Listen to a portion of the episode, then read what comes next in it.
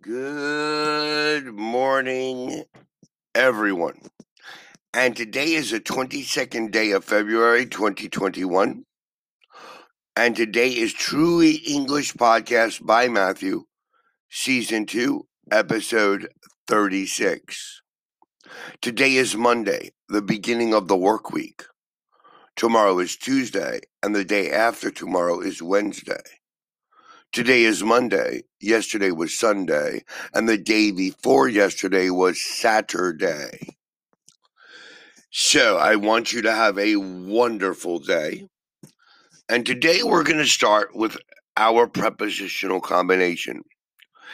Am experienced in. I am experienced in banking. You are experienced in teaching. My mother is experienced in working. My brother is experienced in cooking. This is un, a person with experience, una persona con experiencia. So we can say, my daughter is experienced in technology. Give me an example. I am experienced in. Excellent. Perfect. I am experienced in editing reports. Very good. Bravo. Experienced in. So now you understand experienced in. Today's class, I want to talk about prepositions and specifically prepositions for time at, on, and in. Let's compare at, on, and in. They arrived at 5 o'clock. We use at for the time. They arrived on Friday. We use on for the days of the week. They arrived in October. They arrived in 1968. Use when it's a month or a year we use at the at for the time of the day. At five o'clock at 11.45 at midnight at lunchtime at sunset. We use on for the days or dates. On friday on fridays. On 16 may 2010 on christmas day on my birthday.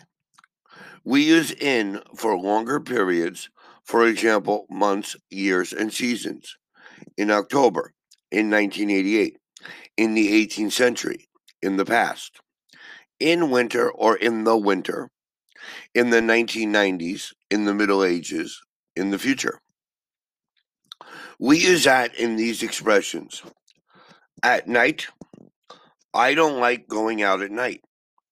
At the weekend, at weekends. Will you be here at the weekend? At Christmas. Do you give everybody presents at Christmas? At the moment, at present. Mr. Ben is busy at the moment, or Mr. Ben is busy at present. At the same time, Emily and I arrived at the same time. We say in the mornings, but on Friday morning. In the afternoons, but on Sunday afternoon. In the evening, but on Monday evening. So you can say in the mornings or on a morning specific, on Friday morning, on Saturday morning, in the afternoons, on Sunday afternoon, on Monday afternoon.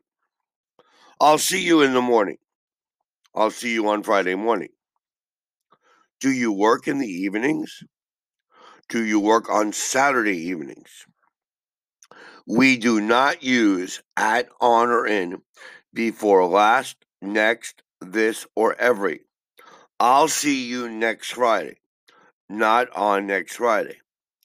They got married last March, not they got married in last March. In spoken English, we often leave out on before days, Sunday, Monday, etc. So you can say, I'll see you on Friday, or I'll see you Friday. I don't go out on Monday mornings, or I don't go out Monday mornings. In a few minutes, or in six months, etc. The train will be leaving in a few minutes. Andy has gone away. He'll be back in a week. She'll be here in a moment. You can also say in six months' time, in a week's time. They're getting married in six months' time, or they're getting married in six months. We also use in to say how long it takes to do something. I learned to drive in four weeks. I learned Spanish in six months. You can learn English in six months. Now, those are the prepositions of time at, on, and by. You need to study this.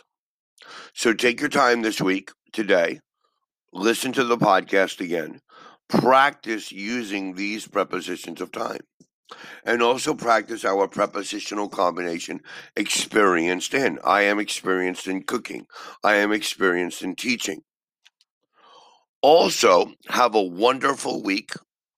And please remember to listen to our next podcast by Truly English tomorrow on Tuesday. Thank you very much and have a wonderful day. Goodbye.